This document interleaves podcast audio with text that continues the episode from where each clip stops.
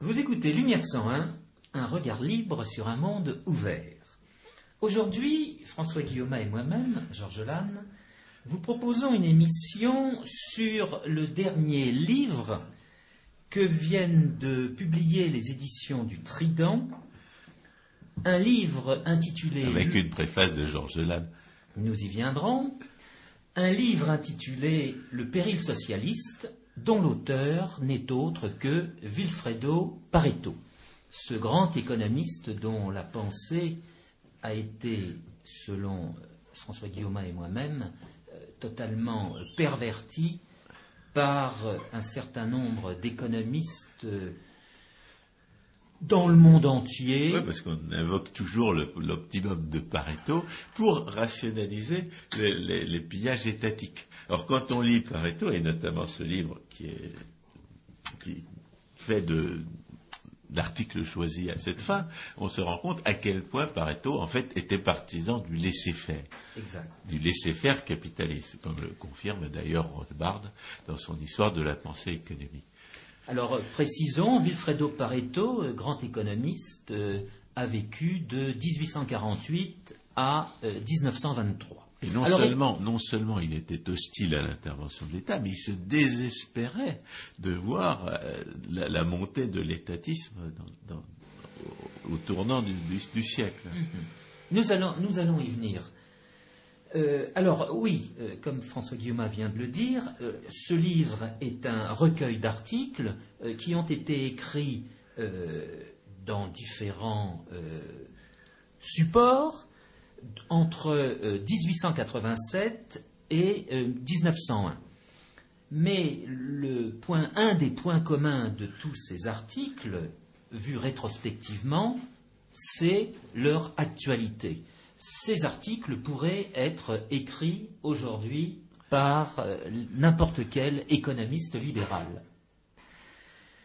C'est la raison pour laquelle euh, nous avons euh, structuré cette émission en trois temps. Le premier temps va consister à faire apparaître justement l'actualité de la pensée de Vilfredo Pareto qui ressort des articles qu'il a écrit et qu'on a euh, compilé. compilé dans ce livre.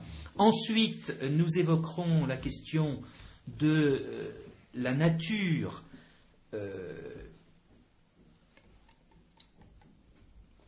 de ce qu'on peut appeler le pseudo-conservatisme et le pseudo-progressisme, et ceci nous amènera à dire que Pareto avait parfaitement compris euh, qu'il n'y avait pas de distinction entre euh, ces deux. Euh, entre le socialisme de droite et le socialisme de gauche. Voilà. Et le troisième temps sera une petite critique que nous ferons à Pareto, mais il est toujours facile de faire des critiques a posteriori. C'est en fait de ne pas avoir poussé à fond son raisonnement économique, qui est parfaitement logique, sur l'équilibre et euh, qui, en fait, euh, euh, l'a empêché de mettre le doigt sur ce que nous appelons la loi de Bitur-Camembert. Alors commençons par notre premier temps, qui est l'actualité de ce livre, ce livre, les, articles qui y ont écrit, qui sont écrits, n'ont pas vieilli d'un pouce. François. On pourrait trouver une citation, par exemple. C'est un fait très connu que l'abus du crédit peut être la cause de maux très graves. Et l'état actuel de l'Italie n'est qu'un nouvel exemple à l'appui de cette vérité. Alors, nous sommes, euh, paraît-il, dans une crise financière, c'est-à-dire, en réalité, dans une phase de d'appurement des comptes, de constatation du fait qu'une bonne partie de, la, richesse qu'on croyait avoir, en fait, n'était que le produit d'une politique d'inflation.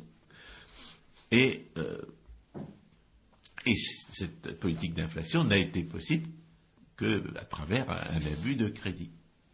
Euh, comme, comme à l'époque, l'abus de crédit et les crises euh, financières qui s'en suivent sont toujours l'occasion pour les esclavagistes absurdistes d'incriminer la liberté des autres et, de faire n'importe quoi sous prétexte que le capitalisme aurait montré ses, euh, ses faiblesses et, toujours, bien entendu, à cause de la cupidité des capitalistes, comme si la cupidité était euh, le fait d'un système institutionnel et non pas euh, un aspect éventuel de la nature humaine.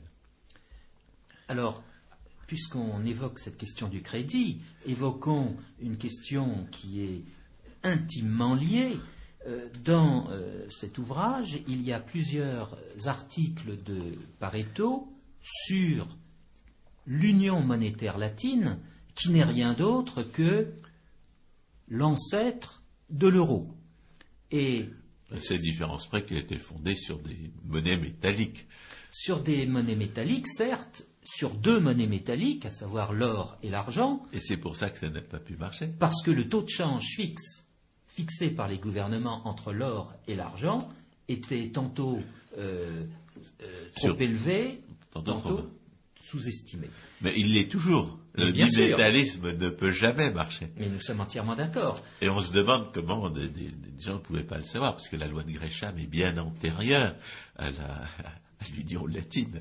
Oui, mais à l'inverse, je dirais que cette union monétaire latine euh, ne reposait pas sur une pensée monétaire cohérente. Euh, Est-ce qu'une tentative d'unification monétaire euh, en Europe euh, repose sur une pensée monétaire cohérente? Ah, Pas où nous en sommes aujourd'hui. L'euro, c'est l'anti-pensée cohérente. Bien sûr, certains diront que l'euro n'est rien d'autre que l'application des zones optimum de monnaie de Robert Mundell. c'est une, c'est une, un excès, une vaste plaisanterie. Lui-même s'en est défendu. Pardon? Jean-Gilles Maliarakis veut peut-être euh, dire un mot sur le sujet. Jean-Gilles Maliarakis boit vos paroles et ne fait qu'écouter, cher ami. Bref, dans, ce, dans ce, livre, il y a plusieurs articles sur l'Union monétaire latine qui euh, expliquent toutes les difficultés euh, des règles qui ont été convenues entre les pays de cette union, qui à l'époque était aux environs de sept, et de fait, euh, aujourd'hui, l'Union monétaire latine est oubliée euh, de l'opinion publique. Je crois qu'elle incluait le franc suisse. Non. Alors, ce qu'il faut dire, c'est que l'Union monétaire latine n'avait pas comme unité un, un, nom préfabriqué du genre euro, mais avait choisi le franc. Le franc était l'unité de l'Union monétaire latine. C'est seulement à la fin de cette Union monétaire latine, à sa son dernier souffle, qui s'est de fait produit en 1914, que les pays se sont séparés et certains ont voulu conserver le nom franc. C'est ainsi que est apparu le franc suisse, le franc belge, le franc luxembourgeois, le franc français. Seule euh, l'Italie a conservé le nom de lire et euh, la Grèce la drachme. À cet égard, il faudrait que les Français sachent que sur les marchés d'échange, depuis cette époque, on ne parlait pas du franc, mais on parlait du franc français. Le franc n'existait plus en tant que tel, le franc français existait, le franc suisse existait, etc. etc. à l'inverse, aujourd'hui. Quand on parle de franc, on sait que c'est le franc suisse. Exactement. Donc c'est le franc CFA, c'était justement un franc qui était qualifié d'une certaine façon. Ce n'était pas le franc. Bref, l'Union monétaire latine, à la différence de l'euro, n'avait pas une banque centrale. Le principe des banques centrales publiques n'existait pas à l'époque. Il y avait quand même des monopoles monétaires nationaux. Bien sûr, mais il y avait... l'Union latine, c'est un cartel entre les monopoles monétaires nationaux comme l'euro en fait. Oui, en ce sens que, et Pareto euh, a l'occasion de le signaler plusieurs fois, euh, les coupures de billets étaient nouvelles. De fait, l'Union monétaire latine, c'était une zone de libre-échange en matière monétaire. Vous aviez du, de, la monnaie italienne, c'est-à-dire frappée en Italie, qui circulait en France. De même, la monnaie frappée en France, circulait en Italie, circulait en Grèce. Ça, c'est un des avantages secondaires de l'euro. Vous pouvez voir passer des euros qui sont frappés d'un petit aigle allemand. C'est ça. Mais euh, donc le principe, le principe de euh, la, cette la union, bobine du roi des Belges. le principe de cette union monétaire latine n'était donc pas, n'avait pas une visée. C'est pour ça que je faisais référence à la théorie monétaire. N'avait pas une visée euh, économique, comme par exemple euh, faire en sorte qu'il y ait une stabilité euh, du niveau général des prix. Non, c'était simplement qu'il y ait un libre échange en matière monétaire, que les monnaies puissent circuler. Donc, de fait, il y avait ces monopoles pu- publics de frappe des monnaies dans les différents pays de l'Union, mais les détenteurs de monnaie avaient la possibilité de euh, choisir euh, les monnaies qu'ils désiraient. Oui, Jean-Gilles Maliarakis. Alors, je voudrais juste intervenir en tant que lecteur, correcteur et à certains égards disciple. Euh, enfin, totalement convaincu de la pertinence du travail de Pareto. Et il y a une chose dans ce que vous dites, il y a une dimension qui est, disons, théorique, et notamment la critique que vous faites dans la description que vous faites du, système monétaire, c'est une critique, disons, euh, théorique. Chez Pareto, ce que je trouve admirable, c'est que cette critique théorique est sous-jacente, mais qu'elle se développe dans une autre sphère qui est beaucoup plus accessible euh, aux gens comme moi. Euh, c'est-à-dire que, c'est-à-dire qu'on comprend tout à fait les, critiques que vous, faites, mais il ne les formule pas comme ça. Il montre où mène la théorie fausse. Il montre où mène l'intention perverse des hommes de l'État ou l'absurdité euh, destructrice euh, de l'idéologie. Mais il ne fait pas, il- enfin, je- dans les 430 pages que j'ai corrigées euh, avec amour, euh, je, je n'ai pas trouvé la, la, la, la, la- la critique telle que vous la formulez. Voilà, ma, ne prenez pas ça pour une, Non, une non. critique à mon tour de votre théorie. Ce qui est important, c'est que vous donnez un éclairage théorique à quelque chose qui se situe un peu plus au ras des pâquerettes, disons, et un peu plus euh, existentiel. Mais vous avez tout à fait raison de dire ça. Je l'ai dit, dans le propos euh, de Pareto, il n'y a pas de considération théorique. C'est par là, que j'ai commencé. Il faut bien se rendre compte que la théorie euh, monétaire a commencé à voir le jour, grosso modo, dans la décennie 1930.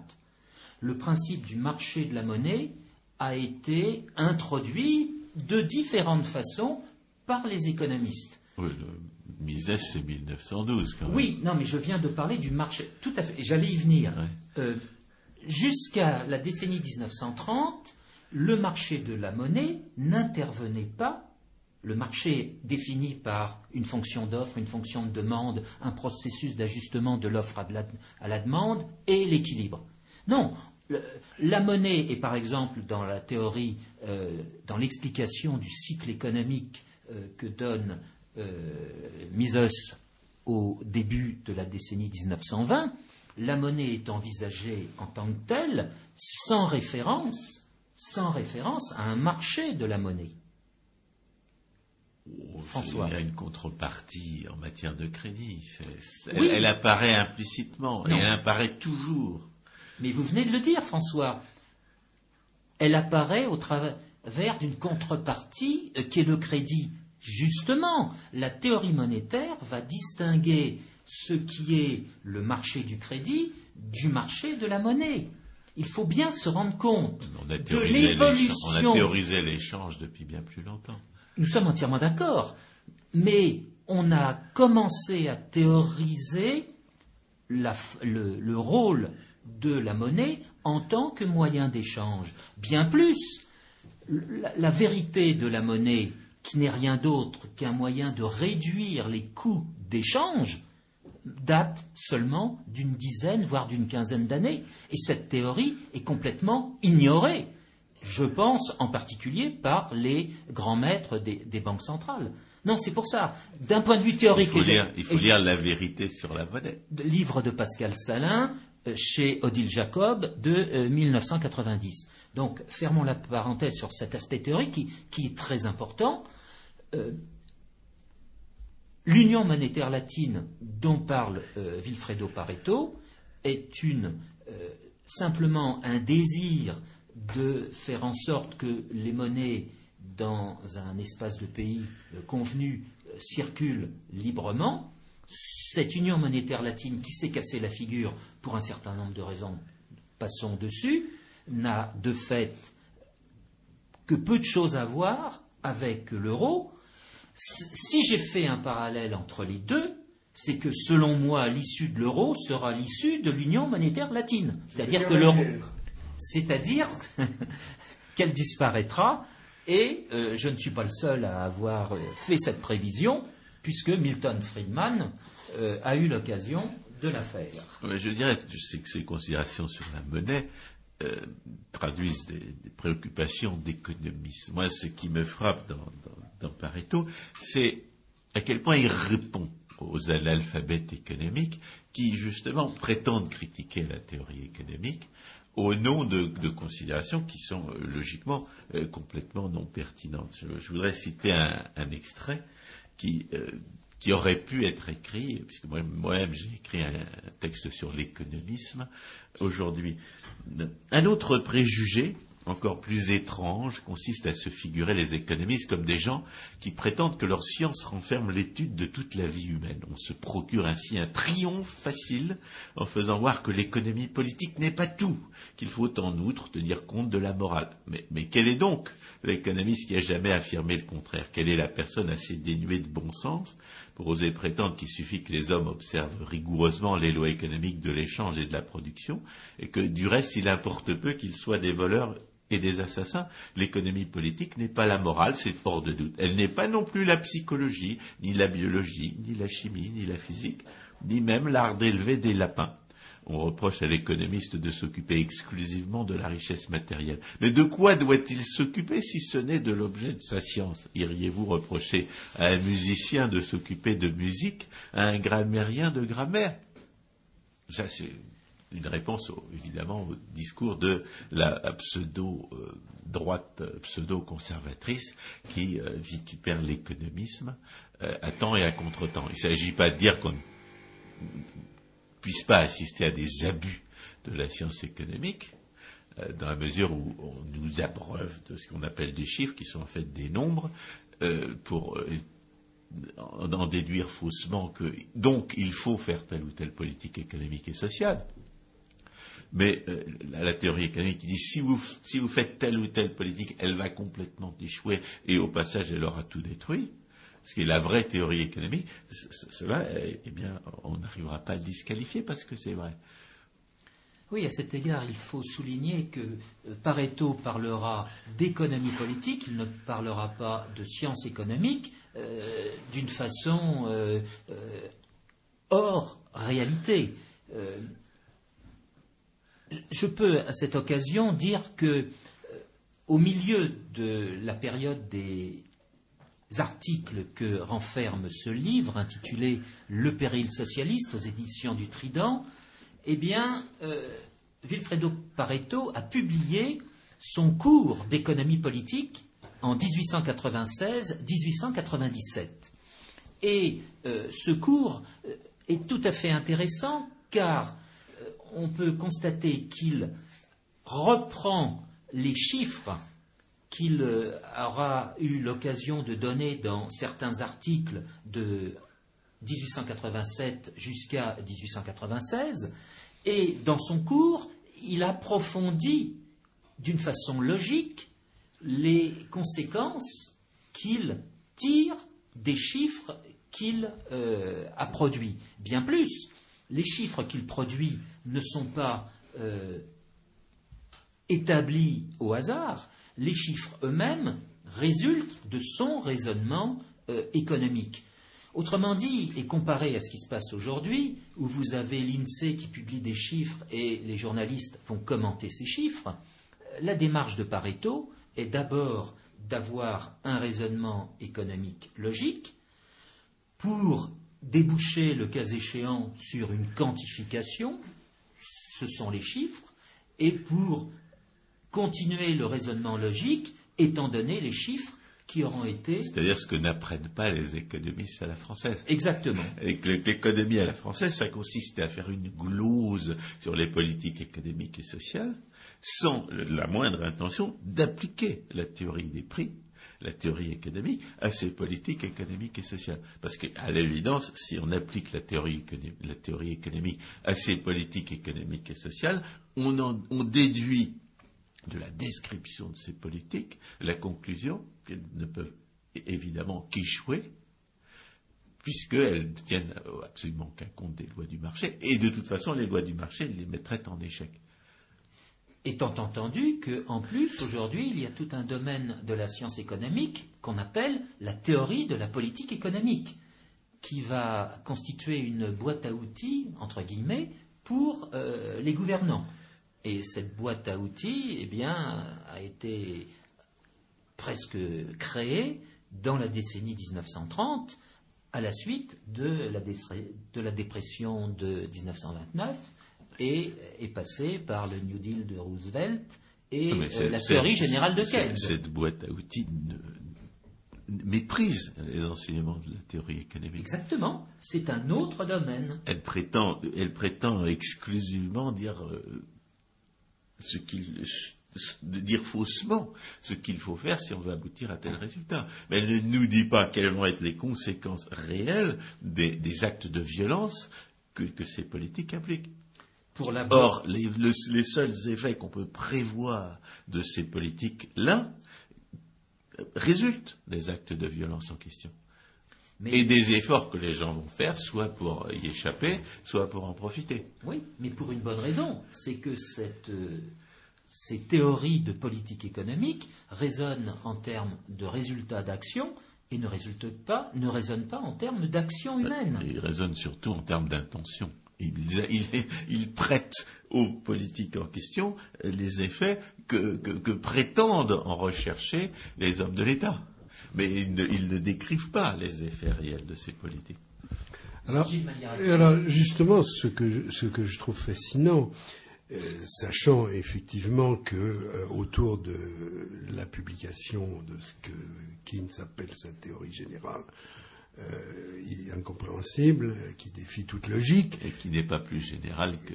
Que théorie d'ailleurs. Bon, enfin, pour revenir à, à, notre ami Pareto, ce qui est, ce qui est fascinant, c'est que d'abord, les, les, gens dont il parle qu'il combat, il les appelle les hommes pratiques, c'est-à-dire ceux qui se se désintéressent de l'économie théorique. Ceux qui refusent de penser. Voilà, ceux qui agissent. par leur nom. Voilà, ceux qui agissent. Ceux qui agissent. Euh, il décrit exactement les. Je aujourd'hui les pragmatiques adversaires de l'idéologie. On peut trouver, euh, on peut trouver beaucoup de noms au diable. Son nom est Légion, mais il est monotone, n'est-ce pas Disaient autrefois les confesseurs. le, diable est totalement monotone et les actes de violence que nous connaissons depuis les années 1930 sont déjà décrits à la période qui, en fait correspond à, la deuxième phase de l'unité italienne, c'est-à-dire la gestion de cette unité. Il une, période, disons, à la fois romantique, si l'on peut dire. Euh, il y a l'époque où tout de même le Piémont est un État libéral dirigé par, par Cavour. Et ensuite, l'unité italienne se trouve euh, un, projet constructiviste. Et ce projet constructiviste va commettre un certain nombre d'actes de violence qui consistent en définitive à soutenir artificiellement les copains du gouvernement. Enfin, excusez-moi. Comme toujours. mais non, mais comme, comme après 1930, comme le New Deal de Roosevelt. C'est la, la, définition même de la politique économique et sociale, c'est de voler ceux qui ne sont pas les copains du gouvernement pour donner le butin de ce vol à ceux qui sont je, les je ne vois pas d'autre objectif possible d'ailleurs à cette chose-là. Mais ce qui est intéressant dans le cas de, dans, dans le cas de Pareto, c'est qu'il anticipe il décrit ce qui va être d'ailleurs l'échec du New Deal, parce que l'un des, problèmes du débat actuel, c'est que la plupart des Français qui ne savent pas ce qui s'est passé à l'époque du New Deal croient que ça a été un succès. On leur a raconté que c'était un succès. Absolument. Que Roosevelt avait sorti les États-Unis de la dépression, alors que suivant les, études statistiques, il l'a prolongé de 7 ans ou de 10 ans. C'est ce que je. Alors là aussi, l'intérêt de de Pareto, c'est pas de, prédire ce que va faire Roosevelt, c'est de prédire ce que risquent de faire les hommes de l'État s'ils tiennent les promesses qu'on les entend tenir. Euh, euh on aurait pu faire l'économie de l'expérience. De oui, on aurait pu se contenter de lire Pareto, c'est-à-dire que si euh, M. Guénaud profitait de ses sains loisirs pour lire tout simplement le livre qu'on vient de publier, il saurait il saurait ce que euh, sa politique risque de produire pour la France. Bah, c'est un économiste à la française. oui, il, alors, il, affirme la primauté du politique, c'est-à-dire pas je, je, refuse de tenir compte des lois de l'économie.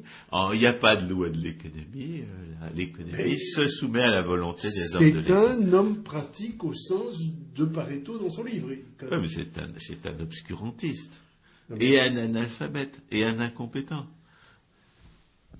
Je vais illustrer ce que vous dites par une citation de Pareto, justement, euh, à la page 259 euh, de l'ouvrage. Il écrit Ne donnons pas dans le travers des raisonnements géométriques, j'insiste sur cette appellation, lui-même y insiste en disant ainsi que les appelle Taine, c'est-à-dire des raisonnements qui, partant de principes abstraits, prétendent établir comment les faits doivent se passer au lieu d'étudier comment ils se passent réellement.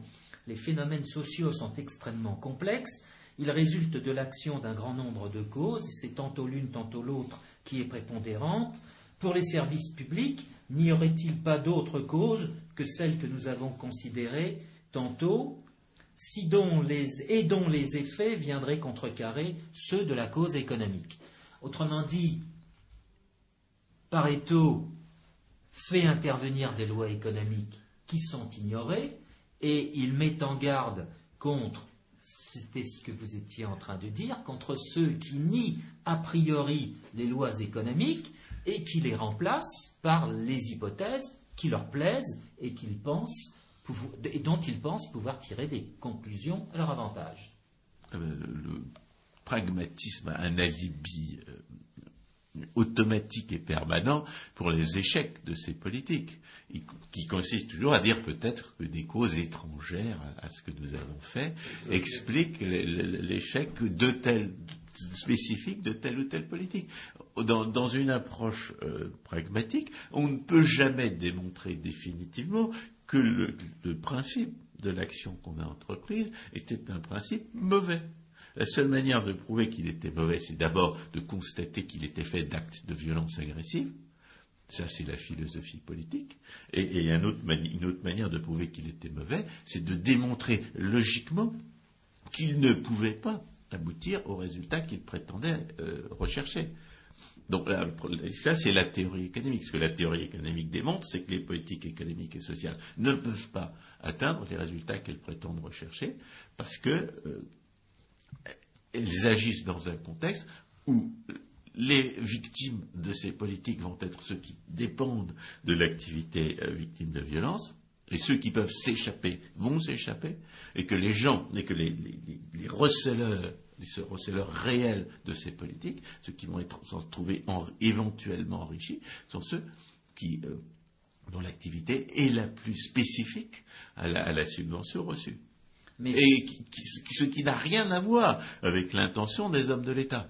C'est ce qu'on appelle euh, en théorie euh, en économie publique, mais il est assez caractéristique que cela soit relégué à un chapitre euh, d'un domaine spécialisé de la théorie, soit la théorie de l'incidence en ce qui concerne l'impôt et la subvention, soit la, la, protection effective en ce qui concerne le monopole protectionniste.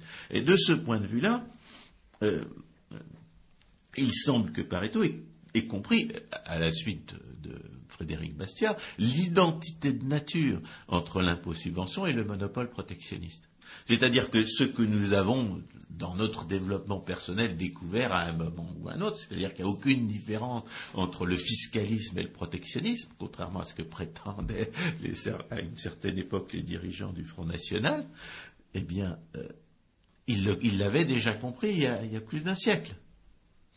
Et d'ailleurs, Frédéric Bastiat l'avait dit il y a un siècle et demi. Le protectionnisme et le socialisme, c'est la même chose. Le protectionnisme est un aspect du socialisme, et le socialisme est toujours protectionnisme, et le protectionnisme est toujours socialiste. Ce, point est très important. Euh, Pareto, justement, euh, à différentes occasions, va insister sur les victimes et, montrer que finalement tout le monde est victime des décisions qui vont être prises par euh, les politiques. Et à cet égard, euh, à l'occasion, il s'étonne que les économistes ne se soient pas intéressés à cette question. Et euh, dans son cours d'économie politique, il, a l'occasion de dire que, d'une certaine façon, les économistes sont comme les entomologistes qui ont tendance à s'intéresser à seulement les, beaux papillons et ils laissent de côté euh, les très laids. Eh bien, euh, dans, dans, ces, articles qui constituent euh, ce livre, Le péril socialiste, sans arrêt, Pareto va prendre des exemples de papillons très laids qui, font apparaître la spoliation que supportent les, les, individus du fait des euh, mesures politiques que sont le protectionnisme, le socialisme, l'étatisme d'une façon générale. mais justement, il n'y a, pas de différence entre ces trois euh, manifestations d'un même principe. Exact, mais c'est pour ça qu'il parle de papillons très laids et qui n'ont pas intéressé jusqu'à présent euh, les économistes. Mais ce que ça veut dire, c'est que le pseudo-progressiste qui prétend voler les riches au profit des pauvres ne vole pas les riches au profit des pauvres. Il vole les pauvres sans aucun profit pour personne. C'est-à-dire qu'il fait le contraire de ce qu'il prétendait faire. C'est la destruction. Et de même, le, pseudo-conservatisme, les, gens en place, les riches qui réclament des subventions, eh bien, il se veut très bien qu'ils ne se trouvent pas du tout enrichis par les monopoles protectionnistes qu'ils ont obtenus, mais que ce soit d'autres qui, en, profitent temporairement. Exact.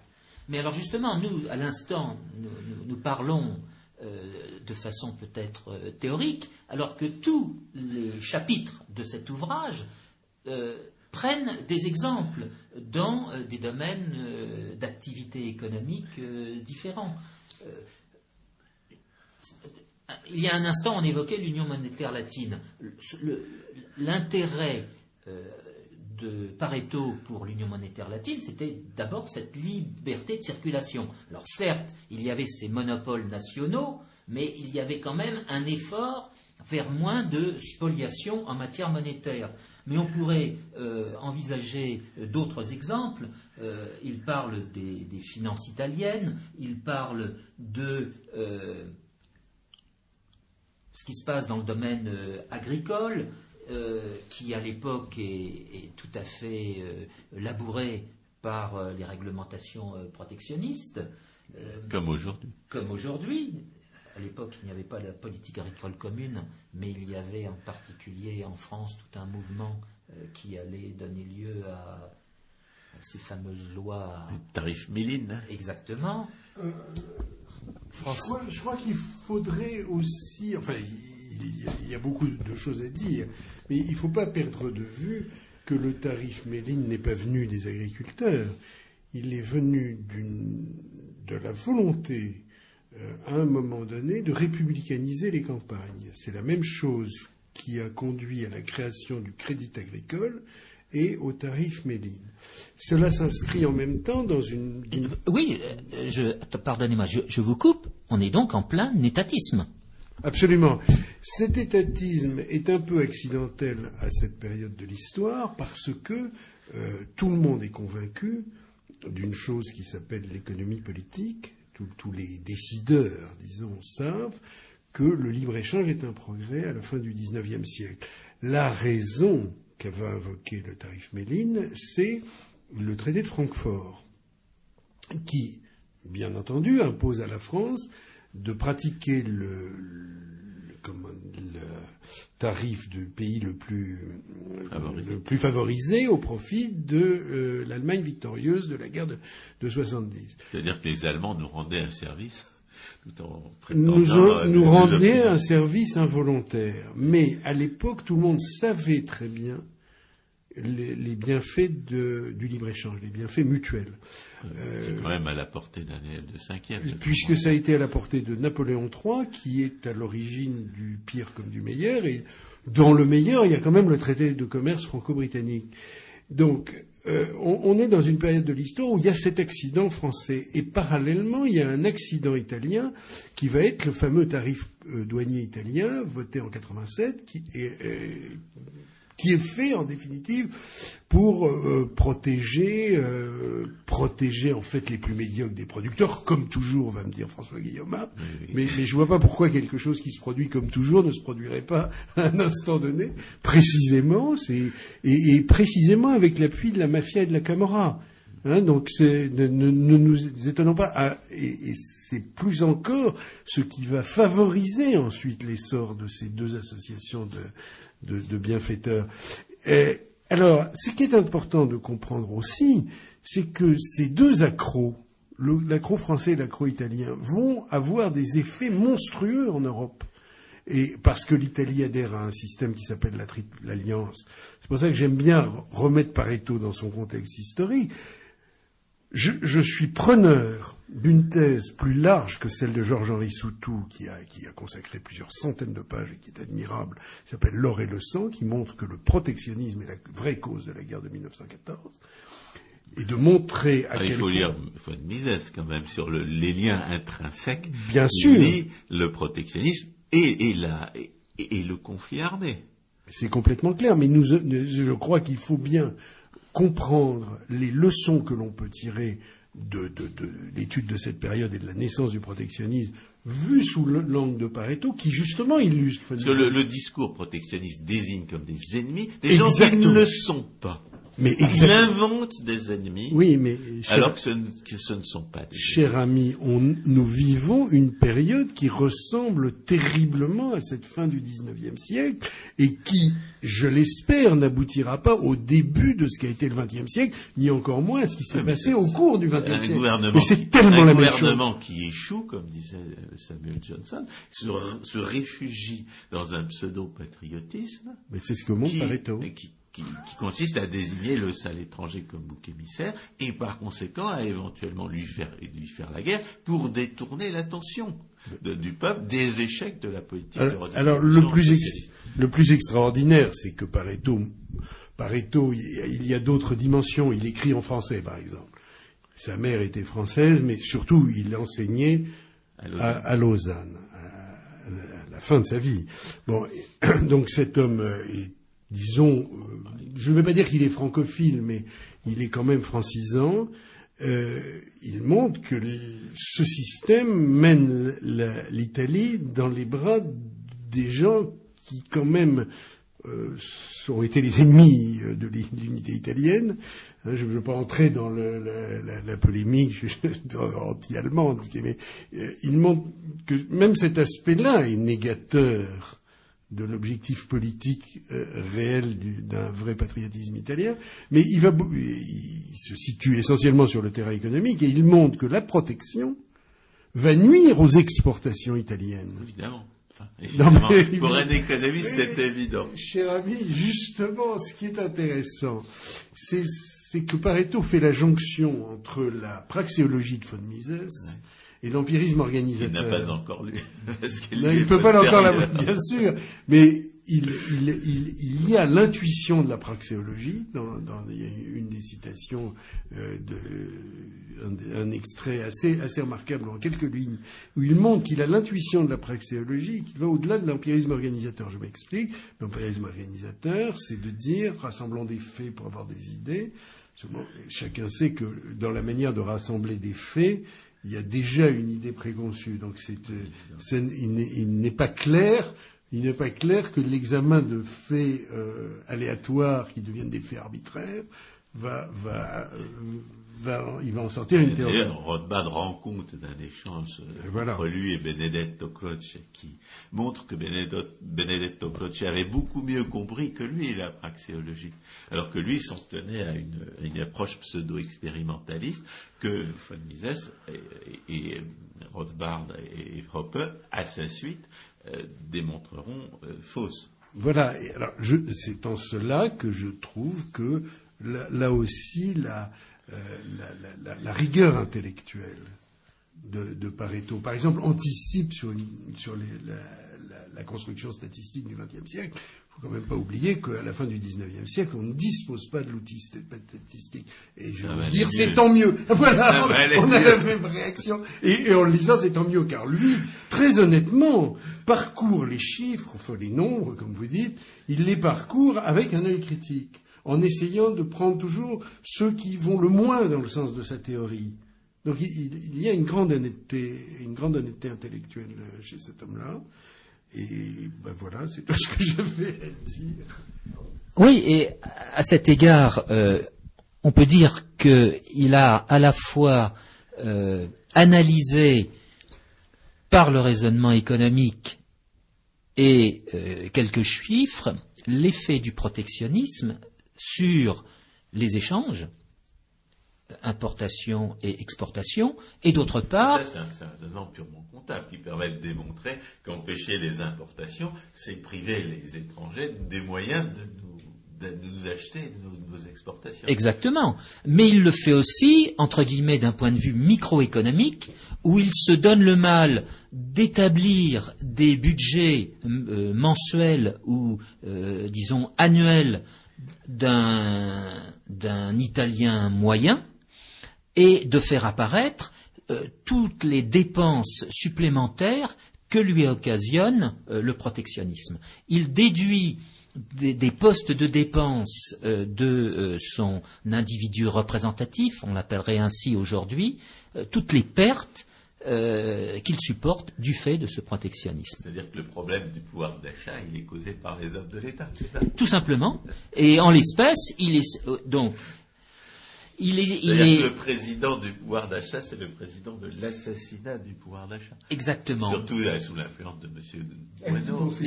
Bueno. c'est pour ça, il faut voir le protectionnisme comme une branche de l'étatisme. Si on met l'accent sur l'aspect politique, on parlera de socialisme. Tout cela conduisant à quoi? Eh bien, à des pertes supportées euh, par chacun. Alors de ce point de vue-là, euh, on pourrait éventuellement euh, pousser le raisonnement à l'équilibre cher à Pareto pour démontrer quelle est l'ampleur de ces pertes disons lui, faire grief de n'avoir pas réussi à démontrer a priori que les hommes de l'État, la redistribution politique par les hommes de l'État détruit tout ce qu'elles volent. Oui, alors voilà, c'est notre euh, dernière étape, et, ce point est tout à fait important. Mais disons, je l'introduirai par une, euh, par une euh, citation que j'ai dans la mémoire, qui consiste à dire ceux qui se rendent compte de la spoliation et des pertes qu'elle inflige à chacun, en fait, ce ne sont pas les spoliés, mais ce sont les spoliateurs. Et euh, il dit finalement, si des réformes euh, vont être entreprises par les politiques, c'est parce que finalement, euh, ils ne réussissent pas à voler autant qu'ils voudraient. Voilà. Ils ne réussissent pas à enrichir les droitsellers qu'ils avaient choisis. Et en fait, ils échouent. Exactement, exactement alors ils vont essayer de modifier la réglementation, d'où le mot de, réforme. On va essayer de réorganiser. Oui, mais à ce moment-là intervient la loi des calamités de, Michel de Bonsin. C'est-à-dire qu'on ne va pas constater l'échec euh, de la redistribution politique dans son principe, on va redistribuer encore davantage puisque ce qu'on avait déjà redistribué n'a pas, n'a pas atteint son objectif. Exactement, mais alors ça c'est... Et on va toujours vitupérer euh, la liberté des autres. On, va, on va pratiquer le, mensonge et l'inversion marxiste, qui sont tellement utiles pour tout le monde que tout le monde les, pratique, même, même en, en condamnant verbalement Marx, et qui consiste à, faire semblant de croire que euh, la, cupidité euh, humaine euh, serait due à un, système institutionnel, à ce que les marxistes appellent les rapports de production, et pas à, la nature humaine elle-même. Je voudrais citer un, texte de Pareto qui montre bien que lui a compris que c'est pas parce qu'on est dans un système capitaliste qu'il y a de la cupidité et que dans un système socialiste, la seule différence, c'est que, la cupidité s'exercerait euh, par des moyens euh, d'agression violente. Nous avons dû rappeler ce fait parce qu'il fait voir que ce ne sont pas seulement les capitalistes qui se font corrompre par le gouvernement.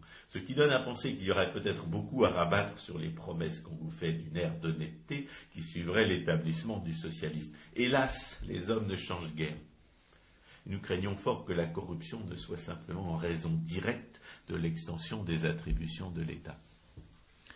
Oui, alors là, nous sommes en fait dans euh, la philosophie de cet ouvrage et nous sommes même dans l'intitulé de l'ouvrage, le péril socialiste. Il ne faut pas envisager ce péril d'une façon statique, mais il faut l'envisager d'une façon dynamique.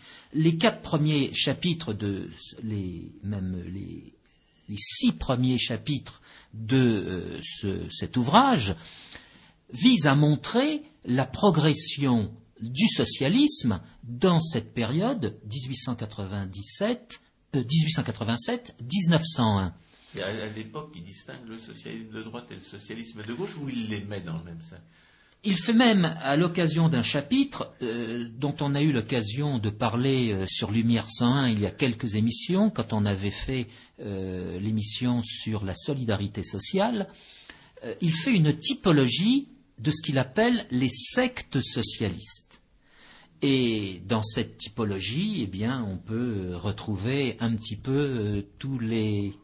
On peut rajouter qu'il a, nous, devons à Vilfredo Pareto d'avoir composé un énorme volume qui s'appelle Les systèmes socialistes, qui est exclusivement consacré à la description de, ces sectes, oui, et de des utopies successives et récurrentes. Euh, de ce qu'on appelle le socialisme. Mais précisément, en effet, je crois important de dire que dans ce livre intervient de façon complètement éclatante le problème du libre-échange comme tout à fait central. Dès lors qu'on sort du libre-échange, on entre dans la violence étatique socialiste. Et effectivement, à ce moment-là, le péril socialiste ne vient pas forcément du Parti socialiste en France. Aujourd'hui, euh, publié le, jour même du crépage de chignon historique euh, qui a réjoui tant de Français et, désolé tant de, socialistes, euh, de parler du péril socialiste peut paraître dérisoire, mais pas du tout. Si on est dans la logique du livre, qui ne, on n'a pas édité, Georges, vous n'avez pas préfacé ce livre, en, vous préfigurant que vous assisteriez au, spectacle du Congrès de Reims. C'était inimaginable. C'était absolument inimaginable. C'est pour ça que c'était réaliste. Mais euh, vous avez, ce que décrit ce livre, c'est que le, vrai danger vient du socialisme d'État. Et alors là, on est vraiment dans l'actualité, parce que c'est le, euh, les hommes de l'État en France font du socialisme comme M. Jourdain faisait de la prose. C'est-à-dire qu'il, je, je, crois, je crois. Même pas compte mais voilà, alors je crois que j'aimerais que, que, que, des économistes développent l'idée suivante dès lors euh, dès lors qu'on est dans l'intervention de l'État, dès lors qu'on nie la théorie économique, car en fait, ça, se résume à ça, l'intervention de l'État. Oui, mais la pseudo-démocratie socialiste, comme pour les droits d'homme, a trouvé qu'il était plus expédient de, fabriquer une fausse théorie économique à la place de la vraie. comme elle a inventé des faux droits de l'homme pour détruire les vrais. Exactement, c'est ce qu'on appelle le néo-keynésianisme, qui d'ailleurs est aussi euh, il est néo. Il, faut bien voir le, le verre est dans le fruit. Hein. Oui, le verre est dans le fruit. le ventre est fécond, oui. Sorti l'interventionnisme immonde. Euh, parmi les sectes socialistes, il y en avait une que Pareto n'avait pas anticipée, c'était la secte euh, pseudo-écologique.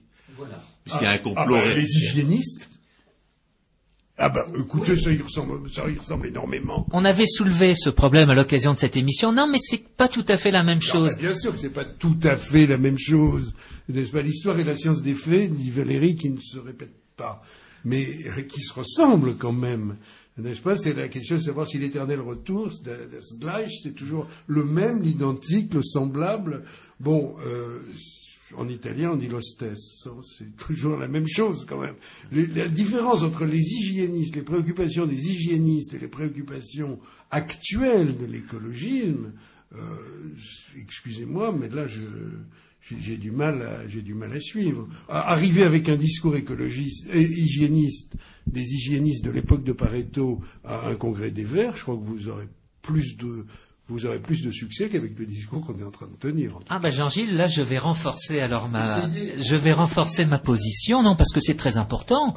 Euh, d'une certaine façon, l'hygiénisme actuel bah, se traduit par l'interdiction de fumer dans les lieux publics. Ça n'a rien à voir avec l'environnement.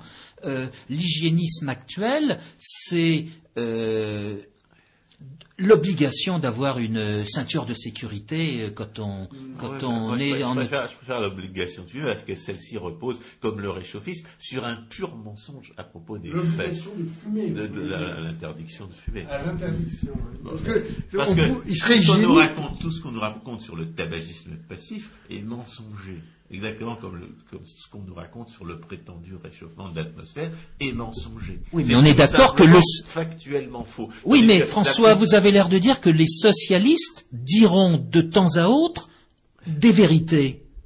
Euh, dans la plupart des cas, ils falsifient l'interprétation. Bah oui, c'est le fond. C'est le fond de leur démarche. le fond de leur démarche consiste à falsifier l'interprétation des faits, à détruire le sens des mots c'est quand même la machine de guerre principale. Exactement. C'est l'hebdomadaire Marianne qui passe son temps à fabriquer des anticoncepts. à parler, par exemple, à propos du, cri du contribuable, de racisme antifonctionnaire. Alors que s'il y a des gens qui prétendent bien être des Übermenschen légaux, ce sont les fonctionnaires. Mm-hmm. C'est d'ailleurs la seule, la seule association qui se permette, la seule structure qui se permette d'exclure les étrangers. C'est quand même la fonction publique, donc euh, française. Oui, et puis de, se réserver le droit de, financer une retraite par euh, capitalisation. Ou alors profit.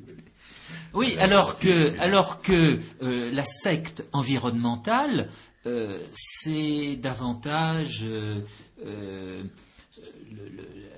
la mise, la mise, la sacralisation, la sacralisation de la nature. C'est une forme d'animisme. c'est ah bah, c'est la négation de la capacité créatrice de l'esprit. Parce que fondamentalement, la conception économique des soi-disant écologies, c'est que les richesses sont naturelles. Et par conséquent, on les gaspillerait si on fait usage de, ressources euh, prétendument non renouvelables. Économiquement, il n'y a pas de ressources qui ne soient pas renouvelables. Mhm. Mais physiquement, il y a des ressources qui ne sont pas renouvelables. Alors, on va faire comme si ce qui est physiquement non renouvelable ne l'était pas économiquement. Ce qui est le mensonge métaphysique central de toute cette démarche. Exact, exact. Étant entendu que euh, les ressources ne sont pas euh, données, elles sont découvertes. Voilà, elles sont découvertes et économiquement, elles sont toutes créées par l'esprit humain. Je pense qu'on est arrivé à la même conclusion. je, pense, je dirais, après avoir lu des passages de Pareto, après avoir lu Rothbard sur Pareto, euh, on pourrait conclure sur la falsification de Pareto par ses successeurs ou ceux qui se prétendent ses successeurs. On avait dit au début de cette émission qu'on avait que les, économistes mathématiciens invoquaient soi-disant l'optimum de Pareto pour, euh, pour rationaliser l'intervention de l'État. Rothbard, en 1956, fait remarquer, comme le comme l'enfant qui dit que l'empereur n'a pas de n'a pas de vêtements, qu'il est tout nu, que le roi est nu. Euh, non, il y a des versions qui parle de l'empereur de Chine. Donc on peut envisager l'empereur. Euh, il, dit, toute intervention d'État est contraire aux critères de Pareto. Oui. Donc il a fallu un, il a fallu un, détour de production, comme disent les, marxistes. Il a fallu un détour de production par l'économie mathématique qui nous fait croire que la, concurrence pure et parfaite est optimale. Eh bien, il y aurait d'optimum que dans les conditions de la concurrence pure et parfaite, pour nous faire croire qu'on pourrait invoquer Pareto à, l'appui de l'intervention de l'État. Alors, c'est un point que je développe euh, un petit peu dans, la préface, et euh, bon, on pourrait le développer en long et en large. Euh, je vais donner dans un instant la, parole à, Pareto lui-même. C'est comme ça que je, termine la préface du livre. Euh, ce, qui se passe, c'est que euh, le cours d'économie politique publié en 1896-97 de Pareto a été mal reçu par la critique et en particulier par Irving Fisher. Irving Fisher était un économiste important euh, de l'époque. Celui qui disait que tout allait bien en 1928 sur les marchés financiers. Euh, là, nous sommes 32 euh, ans plus tôt et vraisemblablement, c'est le même homme. Hein, je, ne suis pas arrivé à mettre le doigt sur son texte critique, je le regrette, mais je ne désespère pas de mettre le doigt dessus. Eh bien, euh, suite à ces critiques, euh, Pareto reste optimiste et il écrit euh, une lettre à son ami Maffeo Pantaleoni. J'en tire une phrase. C'est Pareto qui parle. Il n'a rien compris. Il aurait été mieux de ne pas publier mon livre puisque ceux qui pourraient le comprendre le comprennent à l'envers.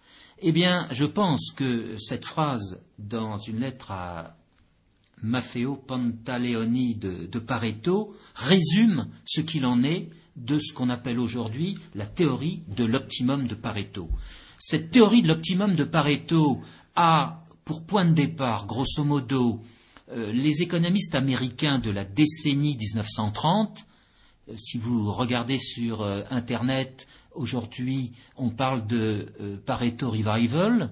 Eh bien, ce Pareto Revival qui a été appuyé par la suite sur une approche mathématique de la théorie de l'équilibre économique général, développée en particulier par un économiste français, Debreu, et un économiste américain, Arrow, ne fait que, selon moi, euh, donner euh, raison à cette phrase de Pareto.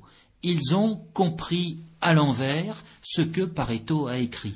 en revanche, Rothbard a, parfaitement compris euh, ce que Pareto voulait dire. Le, seul véritable représentant de l'optimum de Pareto aujourd'hui, c'est Rothbard. Et Rothbard, dans un, texte qui s'appelle Vers une reconstruction de la théorie de l'utilité et du bien-être. Publié en 1956. Et qui a été publié en français en, 1980. Dans Économiste et charlatan. Charlatan, aux éditions des Belles Lettres. Mais c'est sur Internet.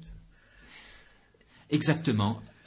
En d'autres termes, euh, cet ouvrage de Pareto euh, intitulé Le péril socialiste aux éditions euh, du Trident est tout à fait euh, essentiel pour comprendre ce qu'est le raisonnement économique, ce qu'est la possibilité de comprendre des phénomènes économiques et comment se mettre à l'abri de toutes les idées reçues concernant aujourd'hui la théorie de l'optimum de Pareto. Chers auditeurs, j'espère que cette émission euh, vous aura intéressé. J'avais oublié euh, d'annoncer la présence de l'éditeur de ce livre qui était parmi nous, à savoir euh, Jean-Gilles Maliarakis.